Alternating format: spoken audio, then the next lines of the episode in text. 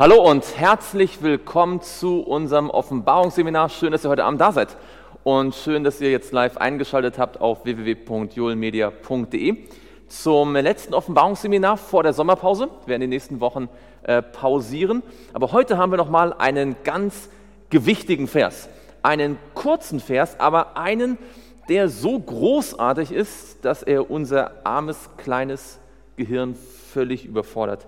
Wir können trotzdem ein bisschen was dazu sagen und uns da ein bisschen hinein vertiefen. Es wird in einer besonderen Weise um Gott gehen und um das, was Gott über sich selbst sagt. Und bevor wir beginnen, würde ich uns alle bitten, wo es möglich ist, dass wir niederknien für ein Anfangsgebet.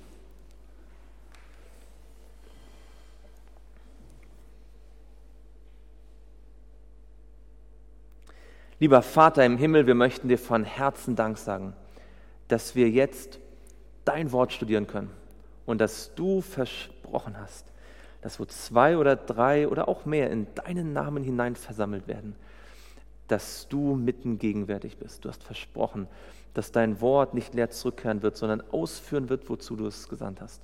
Ich möchte dich bitten für jeden, der heute hier ist, für jeden, der jetzt live zuschaut oder später das Video sich anschaut, dass wir wissen dürfen, dass heilige Engel hier sind, um unsere Gedanken auf dein Wort zu lenken, dass der Heilige Geist an unseren Herzen und in unseren Herzen wirken möchte. Herr, wir bitten dich von ganzem Herzen, dass du alles Störende fernhältst und dass dein Wort seine Kraft entfaltet, dass wir dich besser verstehen und kennenlernen und in unserer Freundschaft und Beziehung zu dir wachsen. Herr, das wünschen wir, dass du unser Lehrer bist, im Namen Jesu. Amen. Schlagt mit mir auf, Offenbarung Kapitel 1 und dort Vers 8. Offenbarung Kapitel 1 und dort Vers 8. Der Vers steht so ein bisschen für sich alleine und ist gewaltig genug. Wer von euch möchte mal lesen? Offenbarung Kapitel 1, Vers 8.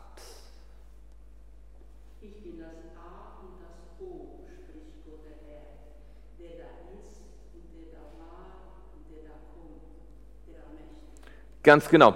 Du hast die, hast du die Luther-Übersetzung? genau, hat jemand eine andere Übersetzung von euch? Da gibt es noch ein, ja? Genau, magst du mal vorlesen?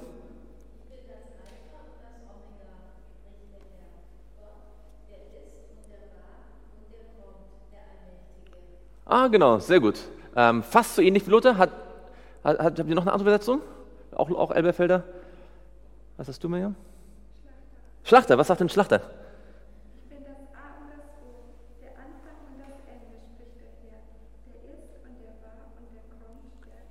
Genau.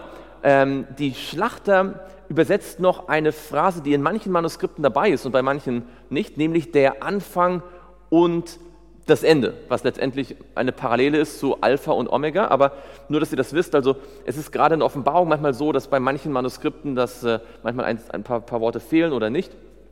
Ähm, wenn ihr mal darüber stolpert, also das ist hier so eine Stelle, die in der Schlacht ein bisschen länger ist, weil der Textus Receptus da diese Phrase noch dabei hat. Aber inhaltlich natürlich eigentlich identisch. Und da wollen wir ein bisschen genauer darüber sprechen, was das hier bedeutet. Ich bin das A und das O, das Alpha und Omega, der Anfang und das Ende. Spricht der Herr, der ist und der war und der kommt, der Allmächtige. Die erste Frage ist, wer ist es denn eigentlich, der hier spricht? Hm? Gott, das ist schon mal eine gute Antwort. Daran gibt es keinen Zweifel. Aber wir können, wenn wir die Antwort geben Gott, können wir noch ein bisschen spezieller oder spezifischer werden. Wir können ein bisschen differenzieren. Spricht hier Gott der Vater, Gott der Sohn, Gott der Heilige Geist? Das ist natürlich auch eine bisschen abstrakte Frage, weil natürlich, was der eine sagt, für den anderen auch gilt, wie wir noch sehen werden. Ja? Aber wenn wir mal den Text nehmen, wie er dasteht. Der Vater, der Sohn und der Heilige Geist.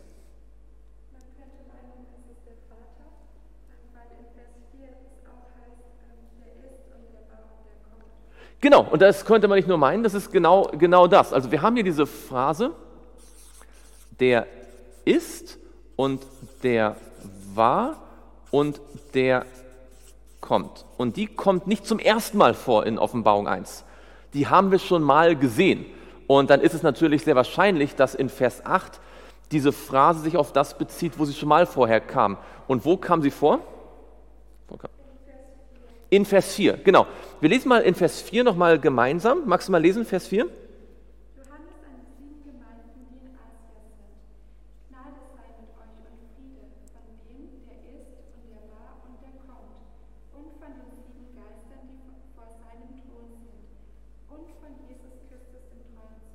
Genau, bis dahin. Und haben wir also, wir haben ja damals gelernt, da wird letztendlich die Dreieinigkeit beschrieben. Ja.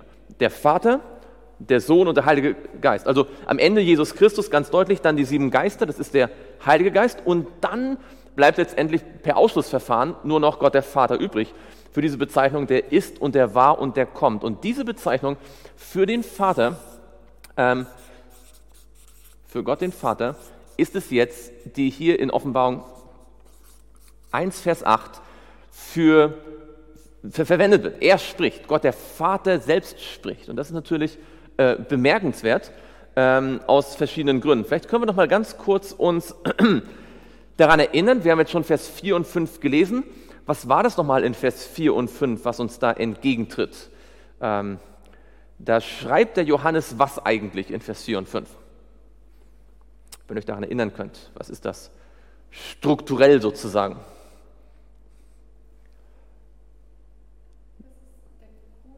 Genau, es ist eine Grußformel, weil es ja ein Brief ist, ja, oder das sind dann, dann Briefe an die Gemeinden. Eine Grußformel, das heißt, wir hatten Vers 4 und 5.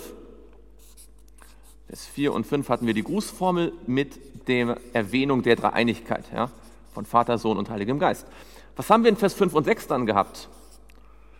Wir hatten einmal die Grußformel, ja, der Vater, der Sohn, äh, der Vater, der Heilige Geist und der Sohn, Jesus Christus. Was haben wir dann danach in Vers 5 und 6?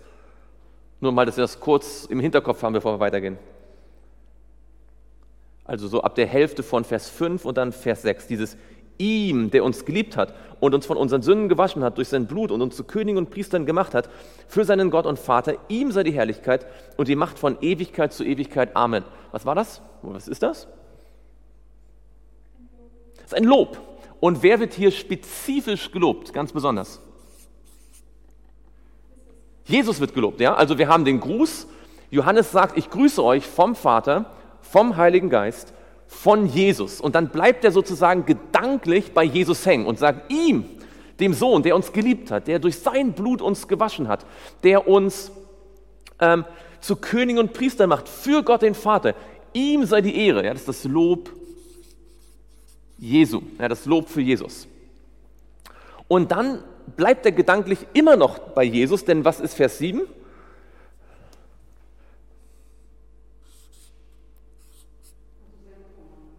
Genau, da geht es um die Wiederkunft Jesu. Ja, da haben wir den Gedanken von der Wiederkunft. Er bleibt noch bei Jesus und sagt, siehe, er kommt. Ja, er hat uns nicht nur erlöst, er hat uns nicht nur zu Königen und Priestern gemacht in der Vergangenheit und ist jetzt für uns da, sondern er kommt wieder. Ja, da ist die Erlösung und die Wiederkunft. Er bleibt noch gedanklich bei Jesus. Ähm, wir haben also die Wiederkunft und jetzt ist es interessant aber, dass in Vers 8, quasi wie ein neuer Gedanke, jetzt der Vater spricht. Gott der Vater spricht. Und das bindet das Ganze so ein bisschen wieder an den Vers 4 am Anfang an. Ja, da hat man wie so einen, einen Abschluss und dann seht ihr ab Vers 9, da geht dann was Neues los. Ja, da beschreibt dann Johannes erstmal so seine Umstände und wie er gewesen ist und so weiter. Da beginnt ein neuer Abschnitt. Und äh, das zeigt allerdings natürlich auch, dass so sehr Jesus im Zentrum der Offenbarung steht, wir nicht vergessen dürfen, dass Jesus größtes Anliegen immer das gewesen ist, den Vater zu offenbaren. Es gibt ja manchmal so ein bisschen, sag ich mal, das unausgesprochene Problem, dass Christen eine enorme Liebe zu Jesus haben, weil Jesus ist der, der vergibt, Jesus ist der, der Mensch geworden ist. Jesus ist der, der mich versteht, der mein Fürsprecher ist. Und da schleicht sich manchmal der Gedanke ein, dass Jesus irgendwie freundlicher ist als der Vater. Ja, der Vater als der strenge Richter, der Gerechtigkeit schafft und Jesus, der uns vergibt. Aber Jesus hat immer deutlich gemacht, dass alles, was er gesagt hat und getan hat, eine Repräsentation des Vaters ist. Wenn also die Offenbarung die Offenbarung Jesu ist, ist sie auch gleichzeitig die Offenbarung des Vaters. Und deswegen lohnt es sich heute, dass wir ein paar Gedanken uns machen hier über den Vater selbst. Bevor wir das aber machen, vielleicht noch eine Idee. Dieses, diese Formulierung, ich bin das A und das O, kommt die noch einmal vor in der Offenbarung, dieses Alpha und Omega. Kommt das nur hier vor oder ist das dann später nochmal zu finden? Wenn wir, hm? Ja, genau, in Vers 11. Ja, die Sprache, ich bin das Alpha und Omega. Noch wo? Also wissen in der Schlacht, ich weiß nicht, ob es in der, in der, in der Elberfelder auch drin ist. Ähm, genauer, wenn wir noch ein bisschen weitergehen in der Offenbarung, dann gibt es noch mehrere Stellen, wo so ähnliche Formulierungen gebraucht werden. Wir können vielleicht mal ganz ans Ende der Offenbarung gehen. Und dort in Vers, äh, Offenbarung 22 und dort in Vers 13. Offenbarung 22, Vers 13. Wer mag da mal lesen?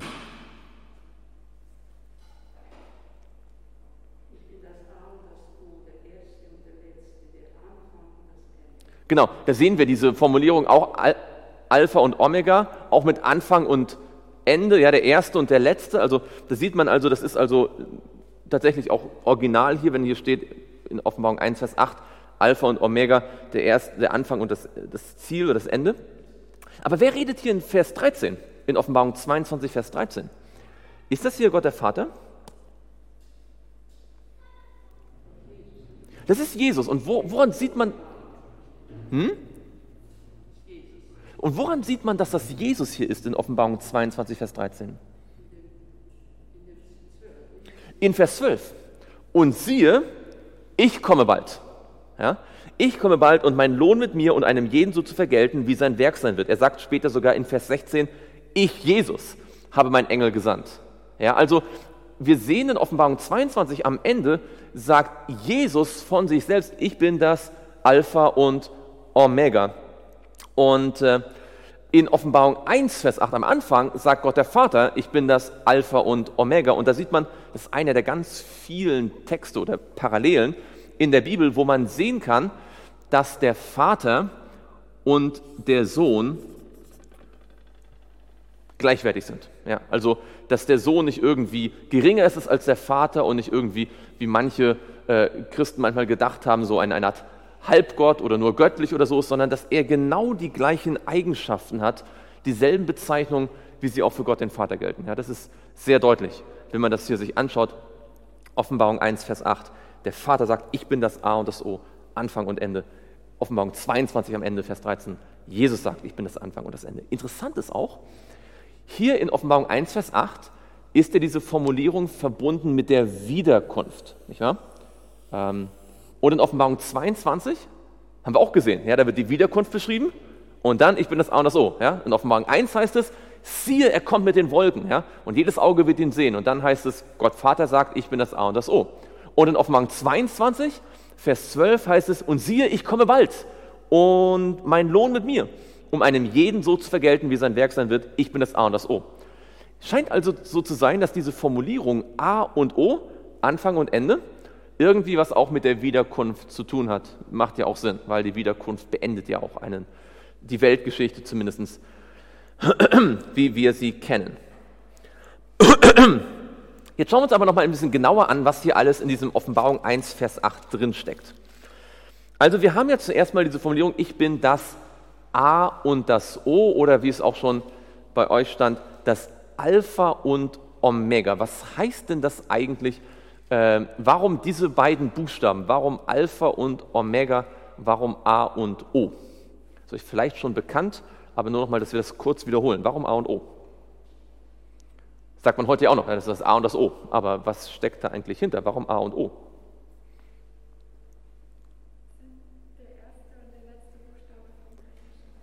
Genau, im griechischen Alphabet. Und äh, welche Teile der Bibel sind griechisch geschrieben? Genau, das gesamte Neue Testament ist griechisch geschrieben, ja? Und im griechischen Alphabet ist das A, das Alpha, der erste Buchstabe. Ja? Das, äh, das äh, Alpha und das Omega, das eigentlich so aussieht. Ja. Das Alpha ist das Omega, ist dann der letzte Buchstabe. Das heißt, wenn man es im Deutschen eigentlich korrekt wiedergeben würde, müsste man eigentlich nicht übersetzen das A und das O, sondern wie würde man den Gedanken im Deutschen eigentlich am besten ausdrücken? Von A bis Z. Ja, das ist die Idee, von A bis Z. Natürlich, jetzt übersetzt man A, im Deutschen sagt man auch, das A und O, aber das kommt genau daher. Übrigens, diese Redewendung gibt es nicht nur im Griechischen. Die Rabbis zur Zeit des Neuen Testamentes, die, ähm, die jüdischen Rabbis, hatten die Formulierung von Aleph bis Tav, weil Aleph ist der erste hebräische Buchstabe und Tav ist der hebräische letzte Buchstabe. Und da sieht man sozusagen, der Johannes war, hat zwar griechisch geschrieben, aber war eigentlich ja ein hebräisch denkender ähm, Israelit, ein, ein, ein Jude. Und das war also schon so auch in ihrer Zeit gang und gäbe, so etwas zu sagen. Das A und das O, Anfang und Ende, Anfang und Ziel kann man eigentlich auch übersetzen. Und dann heißt es hier interessanterweise ähm, wörtlich nicht der ist, sondern der Seiende und der Kommende. Man kann im Griechischen nicht sagen, der sozusagen der in der Vergangenheit immer Seiende, deswegen ist es der, der gewesen, der war. Ja, aber das, das drückt so auch so dieses Beständige aus, nicht der ist, sondern der Seiende, er ist die ganze Zeit sozusagen. Jetzt, woher kommt diese Idee mit dem A und O? Das ist natürlich eine quasi literarische Spielerei auch ein bisschen, ja, ähm, die wie gesagt aus dem rabbinischen Denken auch wohl mit herkommt, aber sie kommt natürlich eigentlich der Gedanke dahinter, Anfang und Ende, kommt natürlich aus dem Alten Testament, wie eigentlich so gut wie alles in der Offenbarung. Kennt jemand von euch eine Stelle im Alten Testament, wo Gott von sich sagt, dass er quasi Anfang und Ende ist? Dieser Gedanke von Gott, der der Anfang und das Ende ist, im Alten Testament ausgedrückt wird, auf das sich das beziehen könnte hier. Da gibt es, das habt ihr bestimmt schon mal so ein bisschen gelesen, gibt es einen längeren Abschnitt in einem Prophetenbuch, wo dieser Gedanke immer und immer wieder aufkommt, wo Gott sagt, ich bin der Erste, ich bin der Letzte. Ich der Erste. Ist ein Gedanke, ein, ein, ein Abschnitt, wo er auch viel darüber spricht, dass er der Schöpfer ist, dass er der Erlöser ist. Und er sagt, ich bin der Erste, ich bin der Letzte. Eine, äh, ziemlich bekannte, äh, ein ziemlich bekannter Abschnitt. Und zwar ist das in der Mitte vom Jesaja-Buch. Wenn ihr mal Jesaja aufschlagt, und äh, ihr wisst vielleicht, Jesaja hat ja so größere Abschnitte. Und da gibt es einen ziemlich langen Abschnitt ab Kapitel 40. Ja, ab Kapitel 40, das sind so eigentlich die Prophezeiungen von Jesaja, die dann schon auf das Ende des babylonischen Exils hindeuten. Ja, bis äh, Kapitel 39 hat es viel eigentlich mit den Assyrern zu tun. Und es wird auch dann in Kapitel 39 ja gesagt, ähm, dass die Israeliten nach Babylon verschleppt werden. Ähm, und dann ab Kapitel 40 kommen diese unglaublich äh, großartigen Botschaften, tröstet mein Volk. Ja, und dann wird Gott beschrieben, wie er das Volk rettet, wie er es zurückholen wird, wie er den Kyros senden wird, der Babylon erobern wird. Das ist so 40, 41, 42, 43, 44, 45, wenn ihr das mal lest.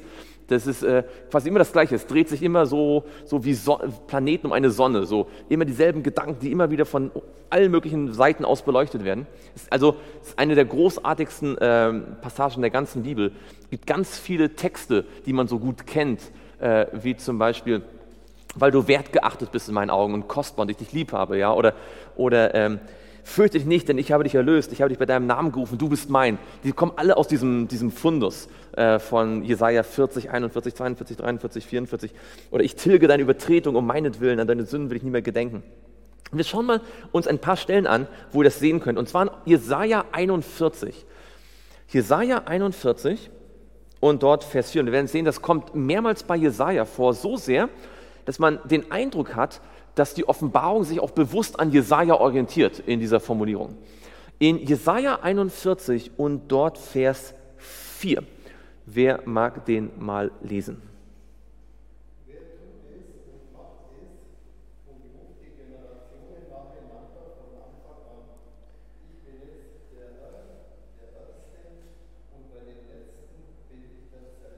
Genau, also es ist fast so ähnlich. Er steht nicht, ich bin der Erste und der Letzte, sondern er sagt, ich bin der Erste und bei den Letzten bin ich derselbe. Was wird damit ausgedrückt, wenn er sagt, ich bin der Erste und bei den Letzten bin ich noch derselbe? Was soll damit gesagt werden?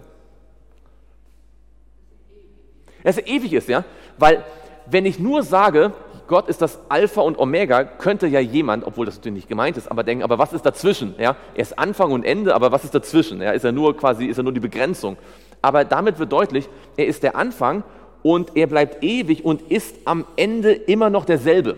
Ja? Also selbst wenn man bis ans Ende geht, bleibt er derselbe. Dahinter ist also nicht nur, dass er Anfang und Ende ist, sondern dass er eigentlich unveränderlich ist. Das ist einer der ganz großen Gedanken in der Bibel über Gott, dass Gott sich nicht ändert. Sagt die Bibel ja ganz deutlich, oder?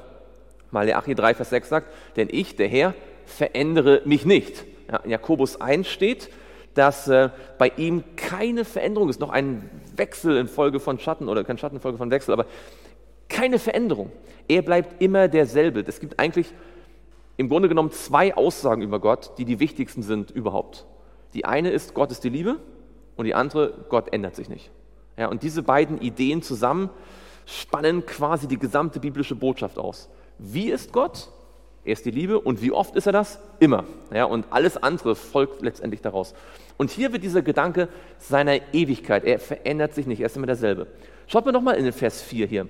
Was steckt denn noch da drin in Jesaja 41, Vers 4? Außer dass er immer, der Letz-, äh, dass er immer derselbe ist. Gibt es da noch einen Gedanken in Jesaja 41, Vers 4? Genau, er ruft die Generationen nacheinander und zwar seit wann? Seit Anfang. Also eine Generation nach der anderen kommt auf die Bühne und Gott ruft sie alle nacheinander. Er kennt die erste Generation, die zweite, die dritte, vierte und die letzte. Und wenn er hier von verschiedenen Generationen spricht, was ist also das Thema von Jesaja? Wenn so von verschiedenen Generationen spricht, ein Geschlecht, eine Generation nach der anderen. Was ist denn das, wenn eine Generation nach der nächsten folgt? Das ist Weltgeschichte. Das ist der Ablauf der Geschichte. Ja?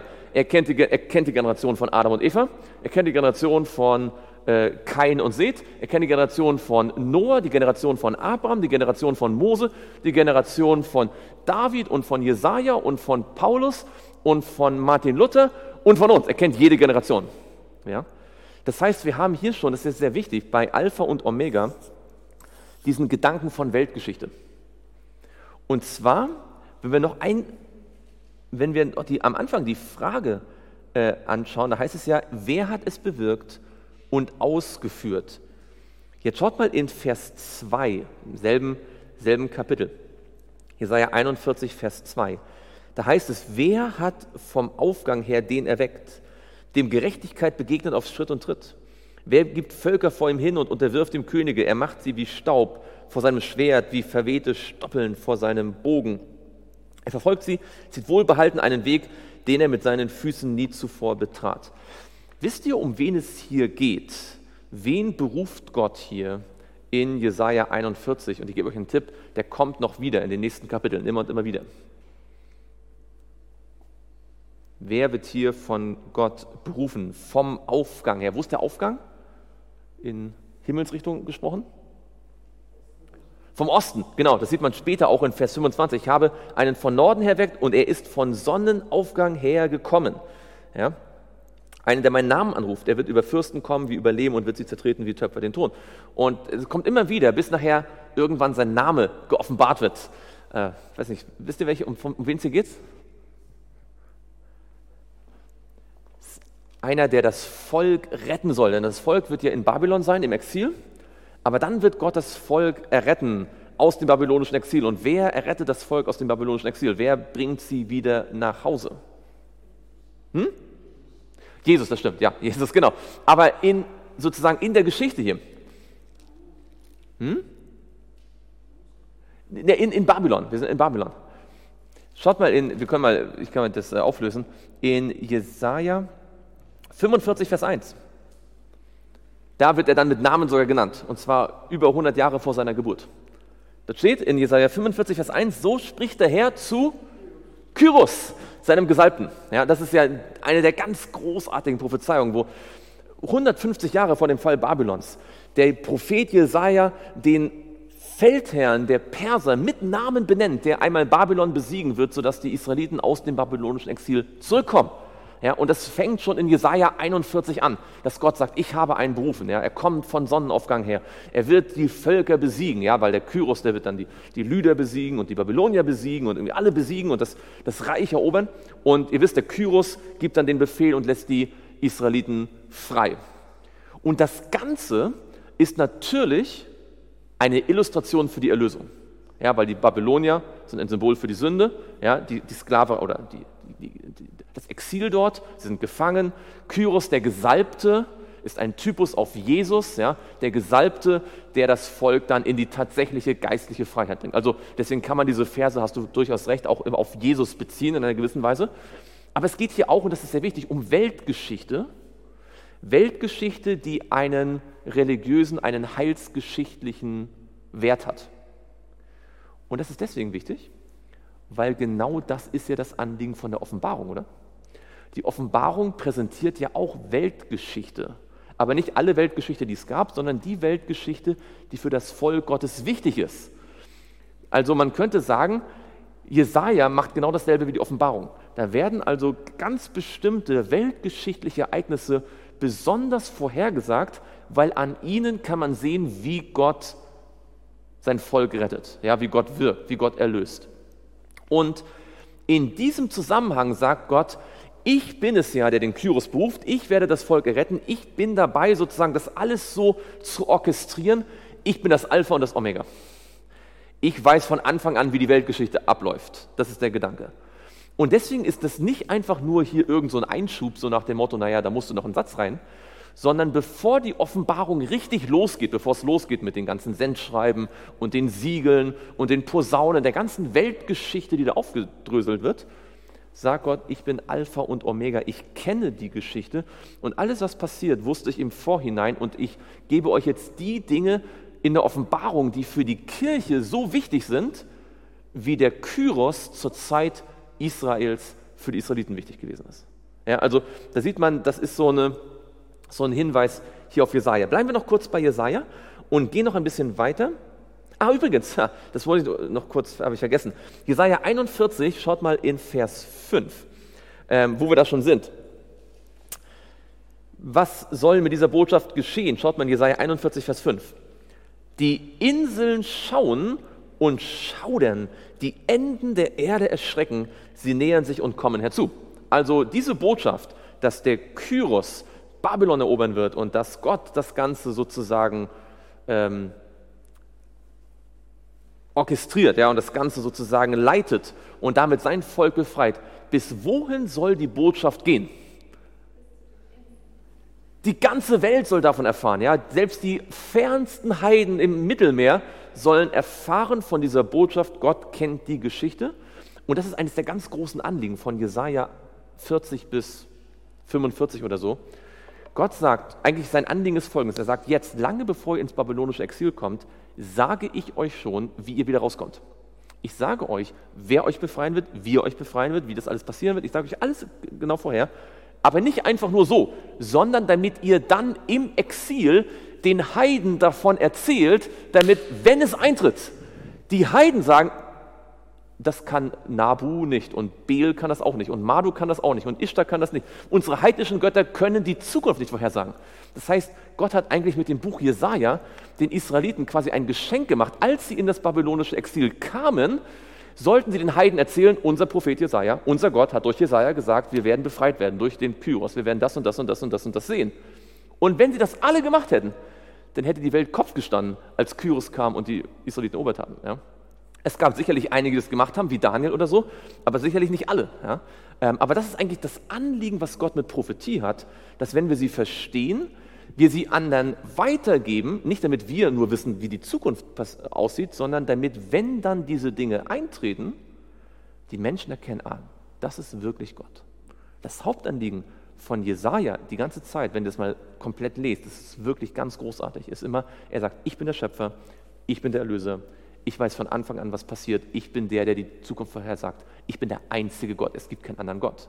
Das ist sein Anliegen. Und dazu benutzt er dieses Alpha und Omega und zeigt, also die Prophetie beweist, dass Gott Gott ist. Das ist der Gedanke. Schauen wir mal in Jesaja 43, da wird jetzt genau das gesagt.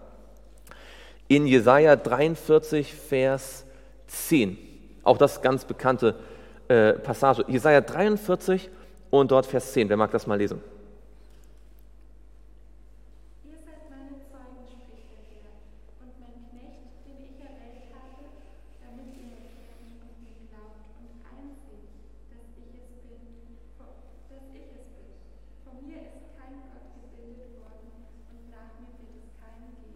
Genau.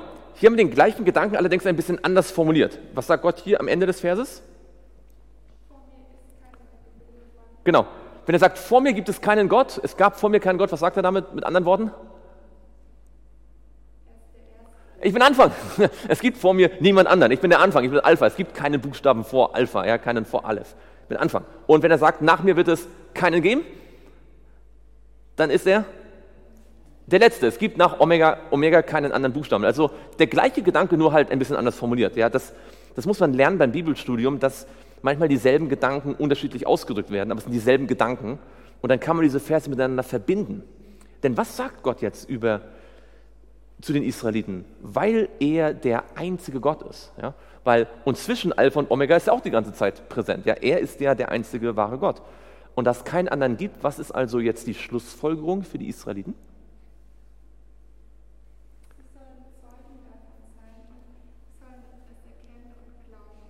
Genau, er sagt, ihr seid meine Zeugen, ihr seid meine Knechte, ihr sollt das den anderen erzählen, ihr sollt für mich Zeugnis geben. Und wenn dieser Gedanke im Alten Testament von Alpha und Omega damit verbunden ist, dass die Israeliten, die das glaubten, dann auch unter den Heiden Zeugnis geben sollen, ratet mal, was Offenbarung 1, Vers 8 soll, wenn, es, wenn Gott sagt, ich bin das Alpha und Omega, ja, der ist und der war und der kommt, genau das Gleiche, was in Jesaja steht, dann soll das natürlich heißen, ihr habt einen Auftrag, das der ganzen Welt zu verkündigen. Ja. Gott kennt die Geschichte. Er weiß auch, dass Jesus wiederkommen wird. Ja. Und deswegen sollte es in die ganze Welt tragen, wie es ja Matthäus 24 oder auch Offenbarung 14 sagt, ja, das ewige Evangelium in die ganze Welt, jeder Nation, jedem Stamm, jeder Volk, jeder, jedem Volksstamm, jeder Sprache. Gehen wir noch zu Jesaja 44. Jesaja 44 und dort Vers 6 und 7. Da sieht man auch diesen Gedanken. Ihr seht, das kommt immer und immer wieder hier in diesen Kapiteln. Jesaja 44, Vers 6 und 7.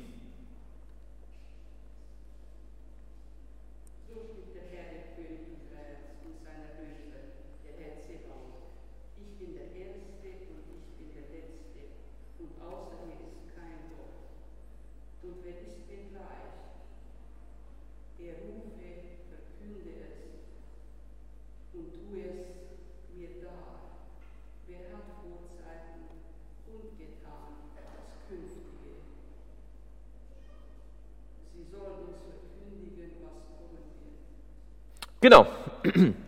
Sehen wir wieder gleiche Gedanke. Gott sagt, ich bin der Erste, ich bin der Letzte. Außer mir gibt es keinen Gott. Und jetzt gibt es aber trotzdem noch ein paar Dinge, die er hier sagt in diesen beiden Versen, die wir noch nicht so herausgearbeitet haben. Ja, war das eine Meldung? Nee. Ja, genau. Es, wer ist mir gleich? Also mit anderen Worten, er will damit deutlich machen, ich bin einzigartig, weil wer hat denn den Anspruch, so zu sein wie Gott? Auf wen bezieht er, auf, auf, worauf bezieht sich Gott denn, wenn er sagt, mir ist niemand gleich? Die ganzen Götzen, weil die Israeliten werden nach Babylon gehen und sie werden dort die ganzen Götterbilder sehen. Und sie werden hören von den babylonischen Göttern und von den assyrischen Göttern und von den ägyptischen Göttern und von allen möglichen Göttern, die alle irgendwelche tollen Fähigkeiten angeblich haben. Und Gott sagt, schaut mal, wer von denen hat die Welt geschaffen? Ich bin der Schöpfer. Wer von denen kann erlösen? Ich bin der Löser. Wer von denen kennt die Zukunft? Wer, er, fordert quasi die, die fremden Götter aus. Wer von euch kann sozusagen sagen, was zukünftig passiert? Wer hat schon mal eine Prophezeiung gegeben und sie ist eingetroffen? Kennt ihr ein anderes biblisches Buch, wo dieses Thema äh, auch stark betont wird, dass Gott in Babylon durch Prophetie zeigt, dass er der wahre Gott ist, dass er die Zukunft kennt? Welches biblische Buch macht diesen Punkt so richtig deutlich? Dass in Babylon Gott sich als derjenige zu erkennen gibt, der die Zukunft kennt. Daniel, oder? In Daniel, da gibt es diese Prophezeiungen, die dann deutlich machen, welches Weltreich auf welches Weltreich kommt und so weiter. Und da hat man diese Idee, die, die äh, Weisen Babylons, ja, die, die können, die, die können das Standbild nicht, also die, die, können den Traum nicht sagen von Nebukadnezar, können ihn nicht deuten, natürlich auch nicht. Ähm, dann können sie den Traum in Kapitel 4 nicht deuten, sie können die Schrift nicht lesen, Kapitel 5, sie sind unfähig. Und genau darauf bezieht sich das hier was bevorsteht, was ankommen wird, das sollen sie doch ankündigen. Also Gott fordert sie richtig raus und sagt, okay, könnt ihr so Prophetie geben, wie ich es geben kann? Und damit beweist Gott hier auch im Kontext dieses babylonischen Exils, dass er der wahre Gott ist, der einzige Gott, der Schöpfer, der Erlöser, das ist ganz wichtig, er sagte hier in Vers 6, so spricht der Herr, der König Israels und sein Erlöser. Er ist König und Erlöser. Übrigens, das sind ja auch ganz ähnliche Ideen, wie wir hier schon über Gott erfahren haben. Ja? Und das Ganze wird jetzt in Offenbarung 1, Vers 8 quasi mitgedacht. Wenn Gott sagt, ich bin Alpha und Omega, Anfang und Ende, dann hat eigentlich der aufmerksame Bibelleser damals gewusst, Jesaja. Das ist die Idee, die in Jesaja immer und immer wieder kommt. Es gibt noch eine Stelle, die wir anschauen können. Ich denke, wir haben nicht mal alle jetzt rausgesucht hier, aber Jesaja 48.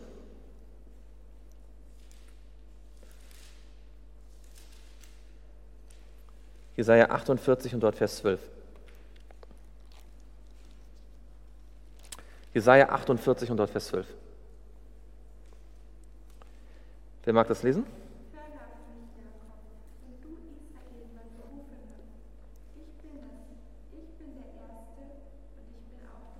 Genau, also ihr seht, es kommt immer und immer wieder. Also wenn ihr mal was wirklich Tolles machen wollt und nicht wisst, was ihr studieren sollt, Lest mal Jesaja 40 oder spätestens ab 41 und 41, 42, 43, 44, 45, meinetwegen bis 48, aber einfach mal so ein paar Kapitel.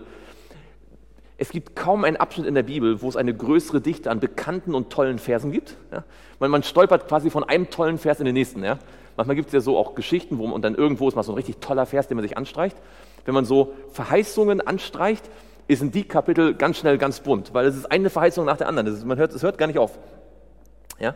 Äh, und ähm, also und es kreist ständig um denselben Gedanken. Es ist immer, als wenn Gott das immer und immer wiederholt, ich bin der Erste und der Letzte. Und wenn man mal verstanden hat, was eigentlich dieser ganze Abschnitt soll, die Israeliten vorbereiten, wenn sie in Babylon sind, auf das Ende ihrer Gefangenschaft, dann versteht man, was die Offenbarung soll. Sie sollen nämlich die Gläubigen kurz vor der Wiederkunft, auf dem Weg zur Wiederkunft vorbereiten, indem sie vorhersagt, was die entscheidenden Wegmarken sein wird sodass wir alle wissen können, Jesus ist unser Erlöser, er ist unser König, wir können ihm vertrauen. Und in, auf, wenn ihr noch in Jesaja 48 seid, dann könnt ihr vielleicht noch sehen hier im äh, nächsten Vers wird das jetzt verknüpft nicht mit der Erlösung, sondern mit der Schöpfung. Ja, in Vers 13. Ja, meine Hand hat die Erde gegründet und meine Rechte die Himmel ausgespannt. Sobald ich ihnen zurufe, stehen sie allesamt da. Ja, das ist auch ein, ein, ein Leitmotiv in Jesaja. Die Schöpfung, die Erlösung, die Prophetie. In allen Kombinationen, wie ihr euch nur denken könnt. Und in Offenbarung haben wir es auch. Die Erlösung, die Prophetie und die Schöpfung. Ja. Betet den an, der gemacht hat Himmel, Erde, Meer und Wasserquellen. Und Offenbarung 14. Man könnte also sagen, in dieser Hinsicht ähm, basiert hier Offenbarung 1, Vers 8 sehr auch auf Jesaja. Also gehen wir zurück zu Offenbarung 1, Vers 8. Da haben wir ein bisschen diese Idee von Anfang und Ende, erster und letzter, Alpha und Omega. Das sind ja immer nur verschiedene Arten und Weisen, denselben Gedanken deutlich zu machen. Und wir sehen, das ist hier nicht einfach nur eine Beschreibung Gottes, sondern eigentlich ein Auftrag. Es ist ein Auftrag an die Gläubigen, Gottes Wesen unter den Heiden bekannt zu machen und deutlich zu machen, dass was hier in der Offenbarung steht, nicht einfach irgendwelche kruden Visionen sind, sondern das ist der lebendige Gott, der alles im Vorhinein weiß, der sagt uns Schritt für Schritt in der ganzen Offenbarung, was die einzelnen Ereignisse sein werden, von der Zeit von Johannes bis zur Wiederkunft. Jetzt schauen wir uns nochmal den anderen wichtigen Aspekt hier an, nämlich, wir haben also gesagt, ich bin das Alpha und das Omega, der Anfang und das Ende, spricht der Herr, der ist und der war und der kommt, und dann heißt es der Allmächtige. Da steckt auch noch eine ganze Menge dahinter, der Allmächtige. Was stellt ihr euch denn darunter vor, wenn das heißt, der Allmächtige?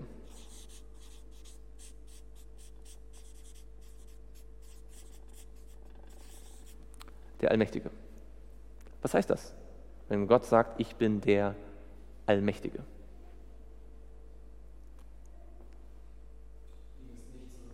Ihm ist nichts unmöglich. Ja? Das ist ja eine Idee, die Gott immer wieder sagt. Ja? Sollte Gott etwas unmöglich sein? Ja? Bei Gott sind alle Dinge möglich, sagt Jesus. Ja? Ähm, das findet man im Alten und im Neuen Testament. Das Interessante, was ich vorher gar nicht wusste, ist, ähm, das griechische Wort für Allmächtiger hat eigentlich noch eine andere Nuance. Das Wort ist, vielleicht habt ihr es mal gehört, das ist, äh, habe ich das hier, genau, Pantokrator. Und Pantokrator heißt eigentlich so viel wie der über alles herrscht. Das ist eigentlich der Weltherrscher, der die gesamte Welt, eigentlich das gesamte All, das gesamte Universum beherrscht. Und das ist deswegen interessant, weil es in der Offenbarung ja ganz viel auch um das Königreich geht. Ja, es geht um Königreiche, die miteinander kämpfen. Und von Anfang an sagt hier Gott, ich bin der, der über alles herrscht. Ist, dieser Begriff Allmächtiger kommt im ganzen Neuen Testament nur noch einmal vor. Und zwar in 2. Korinther Kapitel 6 und dort Vers 17 und 18. Und da sieht man, ja, können wir mal lesen, in 2. Korinther Kapitel 6, Vers 17 und 18. Mag das jemand mal lesen? 2. Korinther 6, Vers 17 und 18.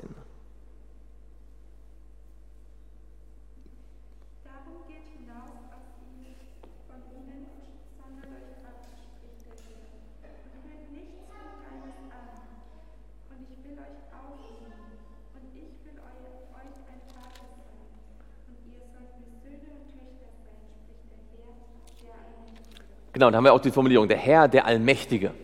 Und aus dem Vers kann man äh, entnehmen, ob hier der Vater oder der Sohn spricht. Was würdet ihr vermuten? Ist das hier der Vater, der spricht oder der Sohn? Der Vater, ich will euer Vater sein. Ihr sollt meine Söhne, Söhne und Töchter sein. Ja? Und äh, übrigens diese Idee, geht hinaus, rührt nichts Unreines an. Woher kommt denn das? Das ist in Vers 17. Geht hinaus von ihnen, sondert euch ab, rührt nichts Unreines an, ja, dann will ich euch aufnehmen. Woher kommt diese Idee, geht hinaus? Aus Babylon, kommt aus dem Alten Testament. Ja, dass dieser Aufruf, Babylon zu verlassen, kommt übrigens auch vor in Jesaja, ne? Jesaja und Jeremia. Raus aus Babylon, flieht aus Babylon, ja? geht aus von ihnen. Wird dann in welchem neutestamentlichen Buch aufgegriffen? In der Offenbarung, ja, da ist es am Ende auch, kommt heraus aus ihr mein Volk. Ja? Und wieder ist es interessant, dass der Allmächtige sie herausruft. Ja? Der Allmächtige, der ähm, die Israeliten aus Babylon herausruft, damals buchstäblich, kommt aus ihr heraus. Ja? Ich bin der Erste, der Letzte, glaubt nicht den Heiden, äh, glaubt nicht den Götzen, sondern glaubt mir. Ist jetzt derselbe, der auch in unserer Zeit sagt, trennt euch von Babylon. Das ist in dem Fall jetzt natürlich nicht mehr das buchstäbliche Babylon, das ist äh, ähm, verwüstet. Ja? Die, die US-Militärs hatten da ihren Stützpunkt, aber größtenteils ist es ja eigentlich äh, nur noch eine Ruine. Ähm, sondern das ist das geistliche Babylon, das wir verlassen sollen. Und Gott sagt, ich nehme euch auf. Und deswegen ist das auch interessant, also man liest hier in Offenbarung 1, Vers 8, ich bin das Alpha und Omega und man ahnt eigentlich nicht, dass da schon mitschwingt dieser Ruf raus aus Babylon. Ja, das ist also, baut sich ja von Anfang an auf. Jetzt habe ich gesagt, das kommt nur noch an dieser Stelle im, im Neuen Testament vor.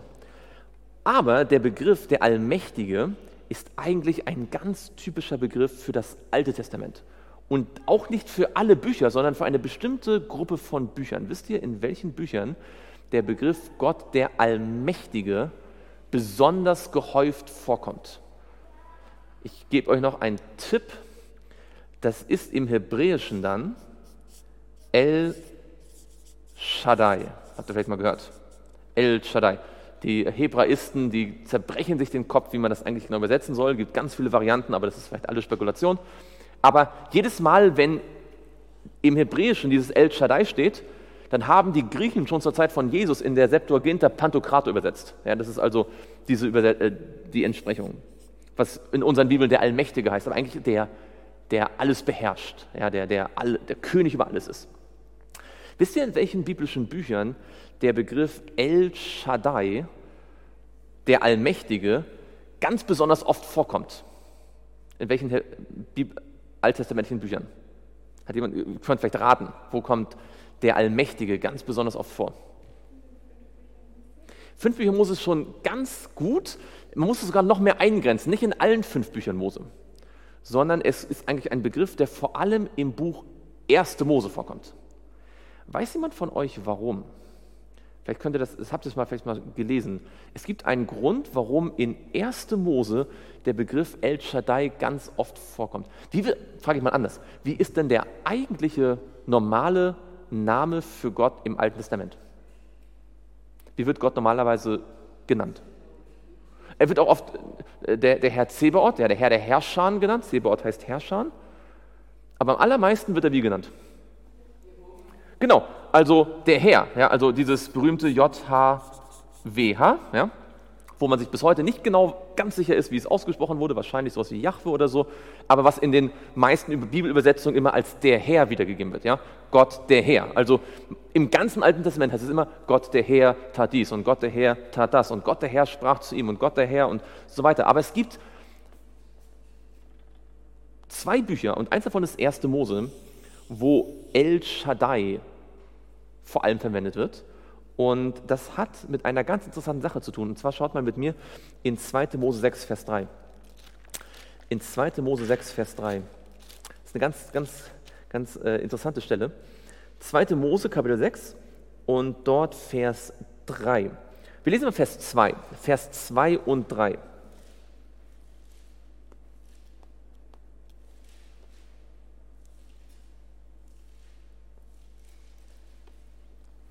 2. Mose 6, Vers 2 und 3.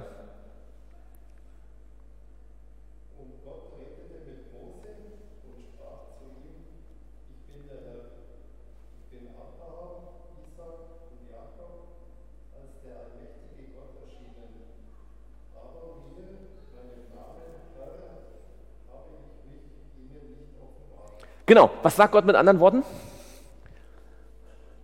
Das ist eine ganz interessante Stelle. Was sagt er?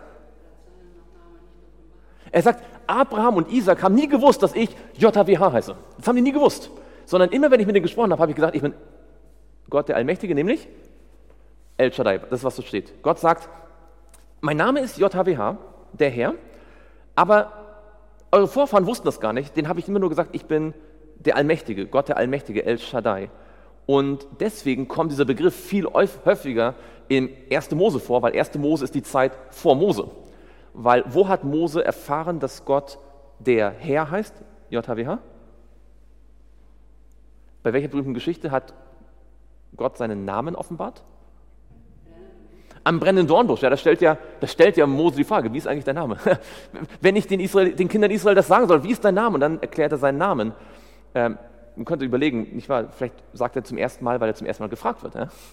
Und das Interessante ist, also über 2000 Jahre lang über 2000 Jahre lang haben die Menschen den Namen Gott, also zumindest zur Zeit von Abraham, Isaac und so weiter, den Namen Gottes, so wie er, er spielt offenbart, gar nicht gewusst. Und das ist übrigens auch von praktischer Bedeutung. Das heißt nämlich, dass äh, es nicht so sehr darauf ankommt, dass ich weiß, wie ich den Namen ausspreche.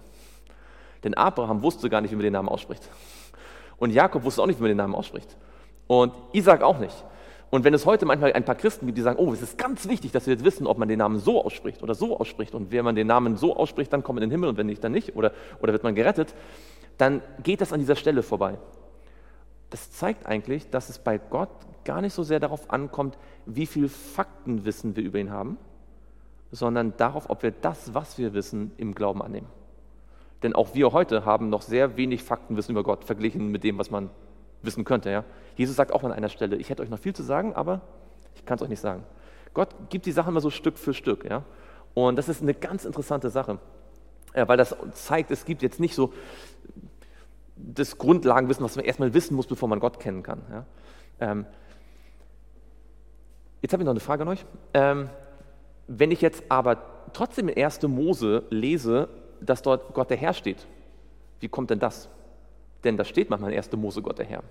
Ja, da steht dann irgendwie, Gott der Herr sprach zu Abraham. Wie kommt das? Wie? Genau, also die, die, die, Situation ist quasi die, dass äh, wir haben die Geschichte, ja, und Gott nennt sich immer El Shaddai, El Shaddai. Und so passieren die Geschichten und dann sagt er zu Mose, ich heiße JHWH, das ist mein eigentlicher Name. Und aber Mose schreibt jetzt die Geschichten auf. Ja? Mose erzählt jetzt, was hier passiert ist, denn wir haben ja die Geschichten nur von Mose. Und Mose verwendet jetzt quasi rückblickend dann den Namen, den er schon kennt und sagt übrigens, er sagt zwar oft, wie es halt wirklich da war, El Shaddai, aber er sagt ab und zu auch, es ist der Herr, damit niemand denken könnte, es ist ein anderer Gott oder so. Ja? Ähm, das passiert ganz oft, dass Mose sozusagen dann, oder auch, dass sozusagen im ersten Buch Mose schon Begriffe verwendet werden, die es erst später gab. Einfach sozusagen, wie wenn man heute zum Beispiel die Geschichte von New York erzählt, dann sagt man, New York wurde gegründet dann und dann. Aber als New York gegründet worden ist, hieß New York gar nicht New York, sondern New York hieß New Amsterdam. Ja. Es hieß früher mal New Amsterdam, aber dann hieß es New York. Aber heute sagt man, okay, New York wurde dann und dann gegründet, weil man sozusagen rückblickend einfach schon den modernen Namen verwendet. Ähm, obwohl damals die Leute gar nicht wussten, was New York ist. Ja. Und das ist genauso. Also wenn man, ähm, wenn man Abraham 1. Mose vorlesen würde, dann würde er erstmal stutzen. sagen, ich wusste gar nicht, dass Gott so heißt. Ja. Aber das ist sozusagen das liegt an diesem Sachverhalt, ja, dass Mose das dann aufschreibt und dann rückwirkend auch diesen Namen ab und zu verwendet. Und jetzt wird es interessant, denn welches andere Buch der Bibel verwendet ganz oft den Namen El Shaddai? Es gibt noch ein anderes Buch und das ist für die Entstehung der Bibel äh, ganz äh, interessant. Welches andere Buch verwendet noch den Namen El Shaddai, Gott der Allmächtige, ganz gehäuft? Das andere Buch ist das Buch Hiob. Und diese Tatsache ist zumindest ein Softmarker, ein, ein Indiz dafür, dass auch das Buch Hiob sehr alt ist und sozusagen schon vor der Zeit von Mose eigentlich spielt. Ja, das, da gibt es ein paar Indizien dafür. Auch die Grammatik in, in, im Hebräischen hat so ein paar Dinge, wo erste Mose und Hiob so ein paar Ähnlichkeiten haben, die es später nicht mehr gibt.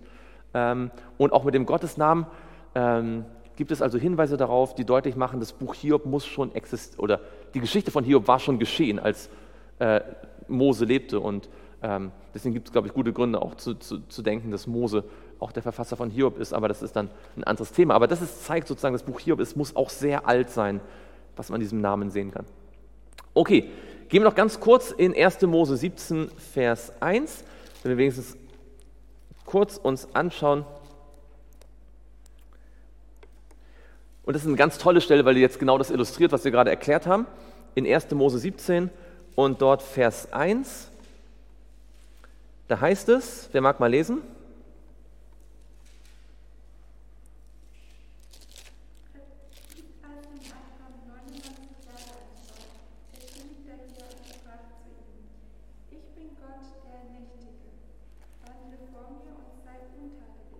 Genau, da können wir gut sehen, ja. Es ist Mose, der schreibt, es war der Herr, ja. Aber Gott selbst sagt zu Abraham, ich bin, er sagt nicht, ich bin der Herr, sondern ich bin Gott der Allmächtige. Ja, also da sieht man, wie Mose die Szene sieht. Gott spricht, ich bin El Shaddai. Aber Mose, der schon weiß, dass dieser Gott auch Jahwe heißt, schreibt, und der Herr erschien Abraham und sprach, ich bin Gott der Allmächtige. Ja. Aber warum, darauf wollte ich jetzt eigentlich hinausgehen, warum sagt Abraham, an dieser Stelle, und das ist nur ein Beispiel jetzt, warum sagt Gott zu Abraham, ich bin El Shaddai, der Allmächtige, der alles kann, der alles beherrscht? An dieser Stelle in 1. Mose 17, Vers 1. Habt ihr mal, wenn ihr mal das Leben von Abraham studiert habt, dann müsstet ihr wissen, dass 1. Mose 17 eine, eine Schlüsselstelle ist. Was passiert in 1. Mose 17? Es wird ein Bund geschlossen. Wird der Bund zum ersten Mal dort geschlossen? Also, du hast vollkommen recht. In 1. Mose 17, Gott sagt, ich will einen Bund mit dir schließen. Ja? Schließt Gott zum ersten Mal einen Bund mit Abraham da? Nee. Er hat schon in 15 einen Bund mit ihm geschlossen. Deswegen sagt er in 17, ich bin der Gott, der mit dir im Bund steht. Er sagt zu Abraham, wir haben einen Bund und deswegen will ich einen Bund mit dir machen. Ist ungefähr so, als wenn ich zu meiner Frau sage, wir sind verheiratet, deswegen will ich dich heiraten. Und dann denkt man erstmal, hä? Und genau das ist intendiert, glaube ich. Gott will deutlich machen, wir haben einen Bund, aber trotzdem fehlt was. Wir haben einen Bund, aber ich will einen Bund mit dir schließen. Äh, was war denn passiert? Wo, worum ging es eigentlich bei dem Bund? Was hatte Gott eigentlich versprochen in 1. Mose 15? Als er ihn aus dem Zelt führt und sagt, schau dir die Sterne an, wenn du sie zählen kannst. Was hat ihm verheißen? Nachkommen. Was war das Problem? Wie viel, wie viel hat er schon gehabt? Keinen, er hatte keinen einzigen. Und es sah so aus, als ob die biologische Uhr tickte. Und es sah so aus, als ob es unmöglich ist. Und in 1. Mose 15 heißt es, Abraham glaubte Gott und das rechnete ihm zur Gerechtigkeit an. Und dann hat er einfach gewartet, oder? Nee, was hat er gemacht? Er hat gedacht, ja, Gott hat es versprochen, also muss ich es aus eigener Kraft irgendwie machen. Weil von alleine geht es ja nicht, oder? Und hat die Hager genommen. Und das ist natürlich dann der Sündenfall gewesen sozusagen und bringt viel Leid und viel Probleme und viel Sorgen. Und nach 13 Jahren erscheint Gott ihm und sagt, ich bin Gott der Allmächtige. Du denkst vielleicht, mit deinen 99 Jahren kannst du kein Kind mehr zeugen. Du denkst vielleicht, äh, die Hagar, äh, die, die, die, die Sarah ist auch schon viel zu alt. Aber weißt du was? Ich bin El Shaddai. Ich bin der Allherrscher. Ich bin der Allmächtige. Ich kann alles. Wir machen jetzt einen Bund. Und ich sage dir, du wirst ein Kind bekommen, und zwar von der Sarah. Nicht durch Hagar, nicht durch irgendjemand anders, sondern von der Sarah. Und da lacht er ja noch. Ja? Und sagt, das ist unmöglich. Und Gott sagt, und er sagt doch, aber Ismael, Ismael kann doch nicht. Und Gott sagt, nein. Und er gibt als Zeichen für dieses Nein, dass unsere Gedanken beschnitten werden müssen, dass unsere Gedanken, ähm, ja, wir unsere Gedanken äh, aufgeben müssen, gibt er das Zeichen der Beschneidung. Ja? Die Beschneidung des Fleisches ist ein Symbol für die Beschneidung des Herzens. Und an dieser Geschichte illustriert Gott dann, dass er wirklich alles kann. Denn nächstes Kapitel, 1. Mose 18, sagt, dass Jesus dann zu Abraham kommt und sagt, in einem Jahr wirst du einen Sohn haben. Und schließlich hat er tatsächlich diesen Sohn. Das heißt, dieser Begriff der Allmächtige hat hier auch die, den, den, den, den Hintergrund zu zeigen, wenn wir denken, das kann nicht mehr funktionieren, ja? Gott ist mit seinen Verheißungen irgendwie hinterher, das kommt nicht mehr zustande, sagt Gott, auch wenn du denkst, jetzt geht es nicht mehr, dann erst recht. Gott kann alles und er wird zu seinen Verheißungen stehen, so unwahrscheinlich das auch aussehen mag. Das steckt in diesem El Shaddai, der Allmächtige. Und ich glaube, das ist wichtig mitzunehmen für das Studium der Offenbarung, wenn wir dann weitergehen in den nächsten Versen und den nächsten Kapiteln, weil es manchmal Dinge gibt, wo man auch in der Geschichte gedacht hat, sowas wird sich nie ereignen, das ist ja unmöglich. Und dann kam es doch. Ja? Und vielleicht gibt es auch Dinge, die, wenn man dann die Endzeit studiert, sagt, wie soll das nur möglich sein? Das, das sieht ja, ist ja völlig unplausibel sozusagen. Aber Gott sagt, ich habe es gesagt und er ist allmächtig, er kann es tun. Ganz egal, ob das unseren persönlichen Glauben betrifft oder ob es die Weltgeschichte betrifft. Und deswegen glaube ich, verwendet Gott hier in der Offenbarung wieder diesen alten Begriff, ja, diesen alten Namen der Allmächtige, Pantokrator, El Shaddai, der alles kann und äh, der sozusagen auch so ein bisschen jetzt im letzten Buch der Offenbarung wieder die Brücke schlägt zum ersten Buch der Bibel, zu 1. Mose. Ja, und damit wiederum diese Idee von Alpha und Omega nochmal unterstreicht. Also seht ihr, ein ganz toller Vers, äh, gibt bestimmt noch mehr zu sagen. Also wenn ihr, wie gesagt, ähm, lest mal Jesaja 41 folgende, das ist einfach ganz großartig. Und ähm, genau, so viel für heute. Nächste Woche, äh, nächste Woche haben wir dann erstmal kein Seminar. Im September geht es dann weiter, da werden wir in Vers 9 loslegen und dann mal diesen ganzen Abschnitt uns studieren. Wollen wir uns vornehmen, daran zu erinnern, uns daran zu gedenken, dass Gott Alpha und Omega ist, dass er immer da ist, dass er alles weiß und alles kann. Und ich glaube, wenn wir das wirklich von Herzen glauben, dass er alles weiß und alles kann, und uns gern hat, dann lebt sich das Leben deutlich besser. Weil dann weiß man, dass man einen Helfer hat, auf den man sich immer verlassen kann. Und noch gemeinsam niederknien und beten.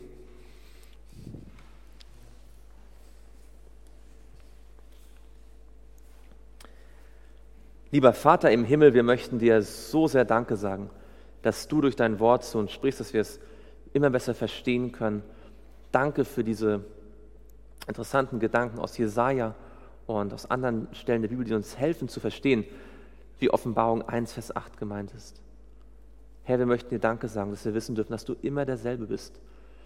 Dass wir nicht eines Morgens aufwachen müssen und uns fragen müssen, ob die Verheißungen noch gelten, sondern dass wir bei dir auf einem felsenfesten Fundament stehen, das kein Sturm erschüttern kann. Und Herr, deswegen möchten wir von ganzem Herzen erneut uns dir übergeben, auf diesem Felsen uns wirklich fest verankern und dir danken, dass du alles kannst. Und wenn wir das Gefühl haben, dass wir ans Ende gelangt sind, dann kannst du uns neue Kraft, neue Hoffnung und neuen Trost geben. Dafür danken wir dir im Namen Jesu. Amen.